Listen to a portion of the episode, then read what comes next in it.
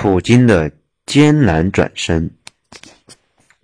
真正的历史性大事件，往往回溯的时候才会被挖掘出来。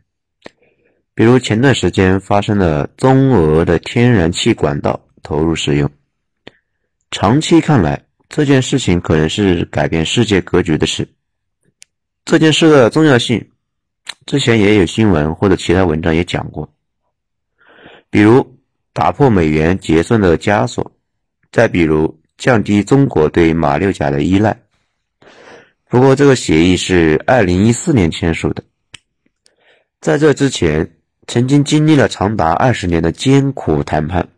到现在为止，我还没看到谁说清楚了为啥谈了二十年，最终在二零一四年谈成落地。这过程中，俄国人到底发生了什么样的心路历程的转变？今天我们就来讲一下这件事情。毕竟，这个不起眼的事件背后。其实是俄国的一次战略重心的调整。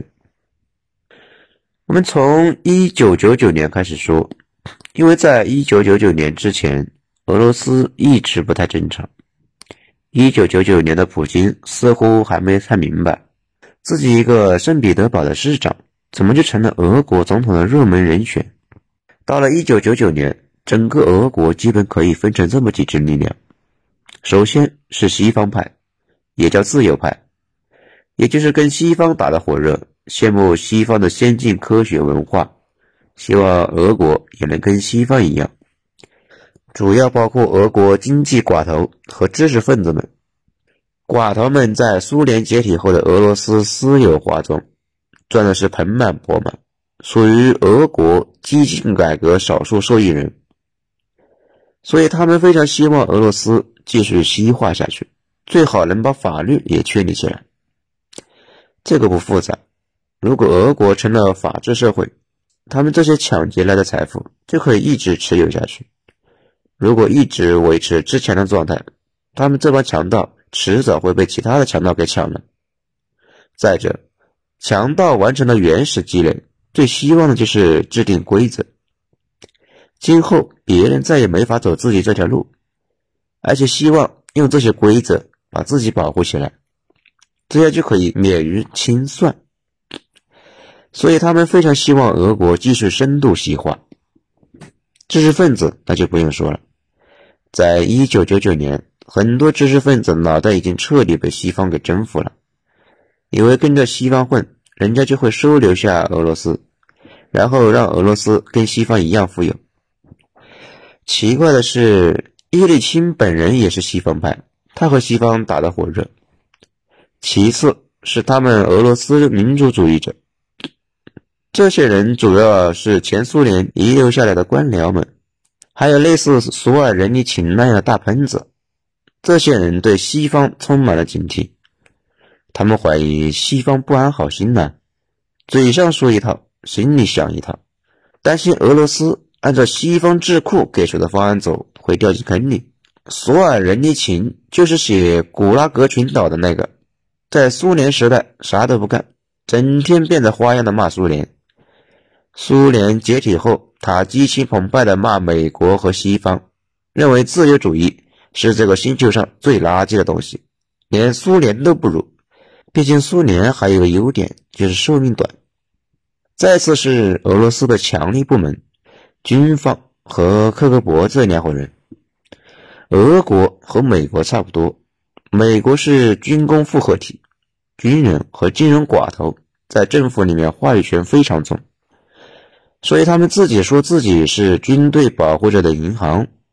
同样的，俄国就是一个官僚和军工的复合体，这两伙人的话语权也非常重。苏联后期，克格勃头子一度频繁担任苏联领导人，这就是明证。这伙人有个专业的名称，叫做“强人”，一般特指俄罗斯联邦安全局、内务部等特务部门出身的高官。最后一波力量，最重要的却也是最无关紧要的一帮人，也就是俄罗斯的刁民们，几乎没人管他们，但是他们却有最终的决定权，非常狂暴，惹怒了那可是要屠掉沙俄十三万贵族。枪毙沙皇全家，军队弹压都不好使的人，第一个站出来闹事的就是军队。所以在一九九九年，叶利钦经历了十年来的各种辛酸后，身心疲惫，准备退休不干了。退休前不得找个接班人嘛？毕竟他的第二任任期还没满，能接任总统的候选人不多。但是能同时被上上述的四方势力同时接纳的，呃，也只有普大一个。西方派一直把他当自己人，因为他就是那伙人给提拔的。七寡头之一的别佐列夫斯基当初力荐普京，普京才从一个圣彼得堡地方出来的小官，直接进入了中央。而且正是别佐列夫把普京拉入了叶利钦的小圈子。他们几个平时聚在一起喝喝伏特加，看看二人转，关系是好的不得了。叶利钦自己也看上了普京，也是因为普京是自己一手提拔，而且普京这个人非常看重忠诚，之前顶着压力出手救过自己的恩师，所以叶利钦觉得普京将来应该不会反攻倒算。他们克格勃在这方面非常讲究，大家注意一下。现在俄国蹦跶很凶的那个美女候选人，也是普京恩师的闺女，一度鼓吹克里米亚是乌克兰的。要是别人像他那样的折腾，早就不说了，大家都懂。俄罗斯的民族主义者们也能接受普京，因为普京自己就是俄国的官僚出身，担任过圣彼得堡的市长，官僚们觉得普京是自己人。尤其圣彼得堡是俄罗斯经济最好的地区，那里是普京发迹的地方，那里的官僚们更是无条件支持普京。在普京执政之后，大批圣彼得堡的官僚们得到了提拔，比如当初的圣彼得堡副市长、办公室主任的谢钦，到现在都是俄罗斯最炙手可热的数一数二的大红人。此外，军方和克格勃。他们也认为普京是自己人，毕竟普京有漫长的克格勃间谍的生涯。普京执政之后，大批的前克格勃特务进入了权力核心，也就是我们之前说的强人。最重要的是，俄罗斯的人们也非常认可普京。俄罗斯那十年有点太背了，一直在走下坡路，诸事不顺。但是担任总理的普京还是顶着巨大的压力，咬着牙在车臣打赢了一场反列分割战。尽管代价非常巨大，而且一屁股麻烦，但是俄罗斯人认为也能勉强接受。大家都觉得车臣就是俄国最后的边疆，一步不退，打死也不退。所以在多方的妥协下，一九九九年十二月三十一日。身心俱疲的叶利钦宣布不干了，让当时担任总理的普京接任自己。普京在上台当天签署了第一个总统令，永久赦免了叶利钦家族，并且表示永不追责。然后他入住克里姆林宫，俄罗斯历史上新篇章也就开始了。刚上台的普京准备怎么经营俄罗斯呢？没错，向西方靠拢，加入西方幸福温暖的大家庭。两千年到两千零二年是普京和西方的蜜月期，打的是非常火热。比如，他和英国首相布莱尔、法国希拉克、德国希罗德都打得火热，有事没事就是那找那几个哥们下馆子。更重要的是，经过他的不懈努力，他和小布什的关系，私人关系是特别的好。众所周知，小布什是一个知名的神棍，应该是美国总统里面最迷信的一个。尽管美国历任总统除了特朗普和奥巴马都有信仰，据说奥巴马信仰是伊斯兰，因为他爹信仰伊斯兰。至于特朗普，本来什么都不信，只信钱。最近也是为了拉票，天天跟福音派搞在一起。什么是福音派呢？就是新教里的一句。把耶稣当理财经理一个教，他们捐款的原因就是觉得多捐就能多赚。这么一伙人跟普京气质很搭，所以叫来玩个白宫神将也就非常正常了。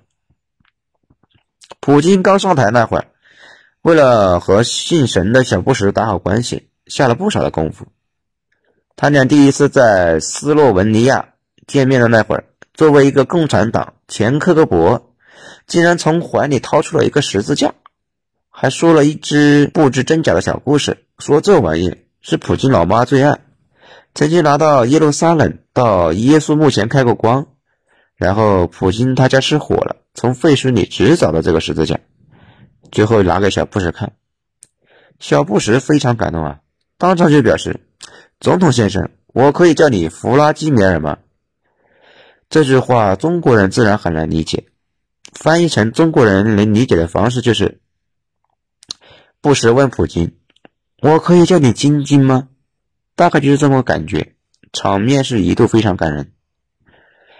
而且在稍后的记者招待会上，大家问小布什：“ 小老师，你觉得普京这人咋样呢？”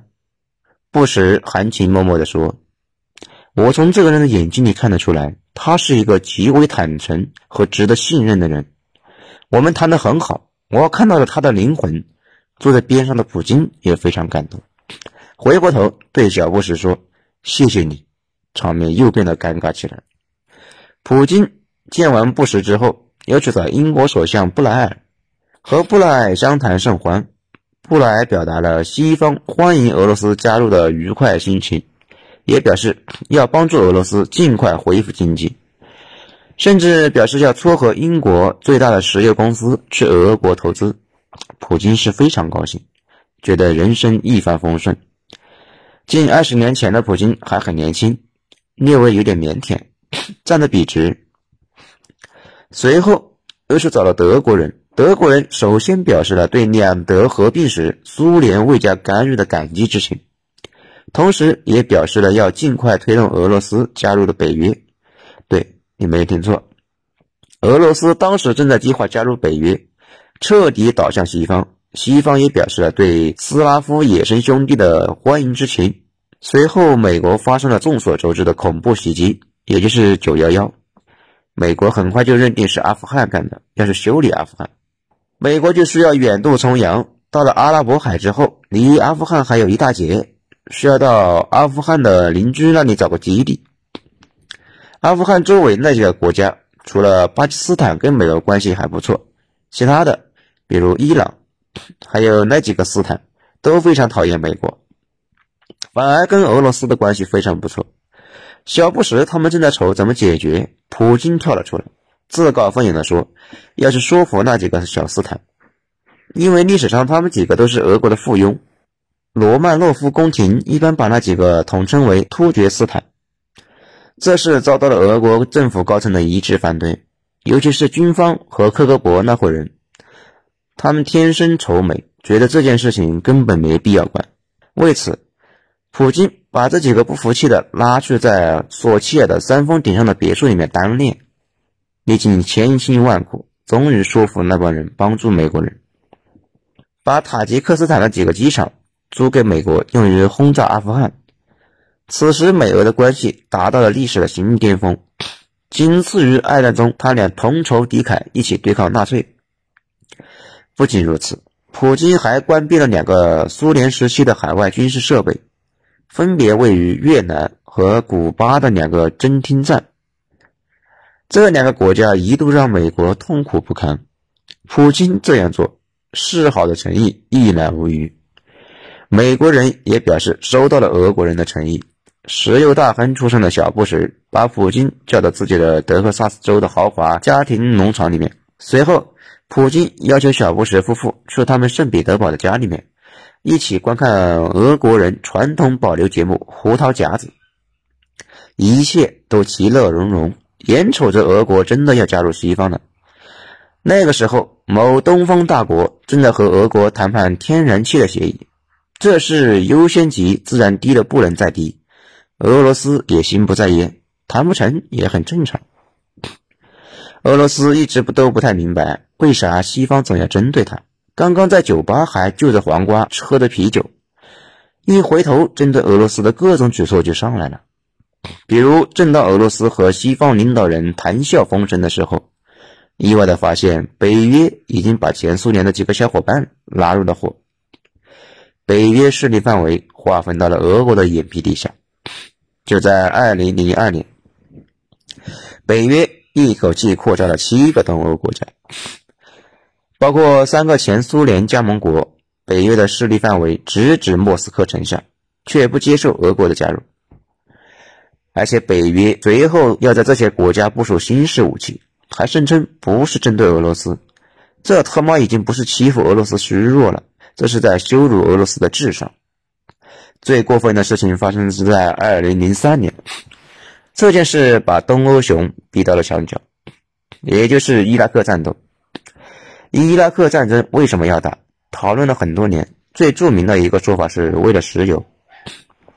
很多人就争辩，说美国自己那么多石油，而且伊拉克之战之后，伊拉克产能一再下跌，怎么可能是去争石油呢？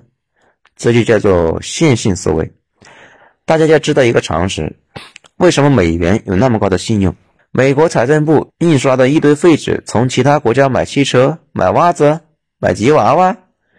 因为美元石油是一种绑定关系，沙特这样的产油国只接受美元支付，中国、日本、德国得先拿自己的工业产品去换美元，然后再拿美元去沙特买石油。你不这么干，你就买不到沙特的石油。现在明白了吧？只要石油是必需品，美元就是必需品。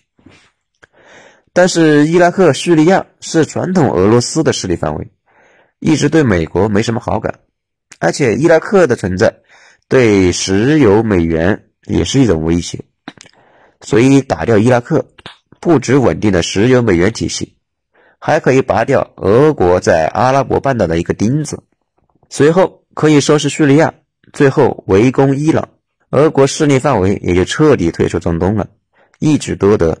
在这种情况下，美国不打伊拉克反倒说不过去。说到这里，大家可能不明白，欧美人为啥这么轴啊？俄罗斯都穷得赶不上中国的广东省了，为啥西方就是不放过他呢？放过他那才叫奇怪。大家看问题要从五十年这个时间长度去看待，不要看到眼前。俄熊一直都这样，今天被打趴下，缩回北极是冬眠，一段时间没留意。一回头发现这货已经大的离谱，完全失控了。两千零一年，美国外交杂志有篇文章就非常有说服力。作者说，拿破仑战争前，俄国一直是个三流角色，但是在击败拿破仑之后，一下子成为了欧洲一级，随后疯狂扩张，直到在克里米亚被英法联军击败，消停了半个世纪。在第一次世界大战中，俄熊以举国之力。打不过德国东线的几个军团，但是在二十多年之后，苏联红军大兵压境，席卷半个欧洲。俄罗斯有资源，而且资源储备量是全世界排名第三，有人才。俄罗斯的数学、物理学家一直都是逆天的存在。华某为很多关键技术突破就是俄罗斯天才的研究成果，这一点任正非有篇报道说过。大家可以有兴趣的查一下，而且很关键的一点是，俄罗斯这个国家又打不死，跟个小强一样。这个背景下，欧美从来没有放心过他，一直觉得他迟早有一天会火重新缓过来，然后到处扩张。所以俄罗斯一厢情愿，极力想加入西方，但是人家从一开始目的就是要围死他。具体怎么操作呢？大家已经看到了，反导弹系统要架设到俄罗斯门口。还要清理掉俄罗斯在海外的所有盟友，比如伊拉克、叙利亚等等。叙利亚的事一直闹到现在还没有解决。最关键的一步是要对俄罗斯二次肢解，先煽动车臣人闹事。车臣这件事对俄罗斯的伤害很大，因为在俄罗斯最虚弱的时候，车臣人起来闹事，差点把俄罗斯给搞死。而且战争结束后，车臣人发动了一系列的恐怖袭击，比如歌剧院恐怖事件、别斯南人质事件，都是那种一口气死好几百人的大惨案。而车臣人背后是狗大户，狗大户的背后是谁？你们都知道，其次，欧美长期在煽动格鲁吉亚闹事，要把格鲁吉亚也收到北约里面去，最终导致在2008年奥运会开幕的那一天，俄国和克鲁吉亚打了起来。北约还要把导弹防御系统部署到格鲁吉亚、波兰、捷克去，而且又来了个大招，策动乌克兰革命。乌克兰从来都是俄罗斯的传统地盘，丢掉了乌克兰之后，俄罗斯的腹地就暴露了出来，有点像我们经常说的那句话：“守疆必守淮”，乌克兰就是俄罗斯的淮。乌克兰如果跑了，那俄罗斯基本就是裸奔站在西方的面前。而俄罗斯一直在回避缺乏缓冲区这件事情。当初在一九四一年，战争一打开。苏联红军的飞机就被纳粹悉数炸在了跑道上，导致领空完全空开。俄罗斯后来一直防止这种情况，担心如果出了事，自己还没来得及还手就被打得稀巴烂。俄罗斯当时可以说是四处起火，这俄罗斯能接受吗？肯定不能嘛。然后俄罗斯发动了反攻，切下乌克兰东部做缓冲区，也叫乌东。还抢回了当初赫鲁晓夫送给乌克兰的克里米亚。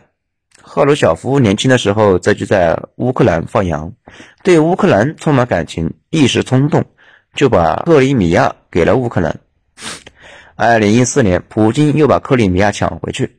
多说一句，乌东战役的事情，乌克兰东部到现在为止已经冲突了五年了吧，各自都不让步。据报道，应该是这些年最残酷的战争。双方在用现代化的武器肉搏，伤亡极大。到底伤亡了多少人？双方都讳莫如深。克里米亚事件是个大分水岭。如果说在那之前，俄罗斯跟西方还是以靠拢为主，以对抗为辅，对抗性在逐渐加强。在克里米亚事件之后，俄罗斯彻底被西方赶了出来。随后六十多次的制裁，如果不是欧洲冬天天气太冷，需要俄罗斯的天然气。可能真的会对俄罗斯下死手。之前有个俄罗斯的朋友，他说，二零一四年年底的时候，整个新西伯利亚几乎所有的超市里的东西都被买了一空。当时真的是跟面对世界末日一样的感觉。不过后来也没发生啥，也就踏实了。再后来，老百姓你又听说要制裁，都比较纳闷，为啥不能一步到位，搞这么多次干什么？也就在那个时候，俄罗斯四处张望。发现唯一平等对他的就是东方某大国，所以就在那一年僵持了二十年的协议迅速签订了。最后在五年发生了什么，大家也都看到了。美国联合沙特对石油进行增产，石油多了，油价就得下跌嘛。而俄罗斯又是严重依赖石油外贸的国家，所以经济一落千丈，外汇差点耗尽，中间又出了一次兵。去叙利亚参战，保住中东最后一个支点，艰难程度可想而知。这也是为什么这么多人说普京也就那样嘛。这几年俄罗斯经济一直没能赶超广东省。其实这个得放到大背景下。如果我们面对俄罗斯那种四处烽火的状态，能挺多久呢？反正前段时间美国说了几句狠话，微博上一堆人急急吼吼的要跪了，觉得跪了人家就能放过他。从两千年制定的亲西方政策，到二零一四年彻底失败，随着这种溃败的出现，俄罗斯高层内部基本清理掉了西方派，普京自己也从一个狂热的西方派变成了俄罗斯民族主义者，不再妄想融入西方了，因为人家根本不要他们，只是想试图肢解他们，拿走他们的矿，割走他们的油田。前段时间。有篇文章是说的是梅德梅杰夫很久没出现了，怀疑是不是被赶出了核心层，其实就是这个背景，他就是俄罗斯政府的自由派，他们的路线失败之后，他们这帮路线的执行者和鼓吹者也都被冷落了，在这个过程中，俄罗斯也完成了一次思想上的逆盘，开始重新调整了战略，彻底不再信任西方。开始谋求独立的探索之路，毕竟他们那么大的体量，你说你要温和的做兔子，谁也不相信。国外的一个杂志说，二零一四年的克里米亚事件和一八五三年克里米亚战争一样，彻底改变了俄罗斯的国策。让俄罗斯从西方转向了东方。此外，从特朗普上台前，美国人就反复说起一件事情，他们说这几十年让中国过得太轻松了，偷摸发展成了超级强权。那可不，他们一开始追着本拉登打，然后追着俄罗斯往死里搞，完全忽略了东方有个土把鼠似的国家在勤勤恳恳的谋发展。接下来肯定是斗争中求合作，拍案而起或者跪舔都不是好套路。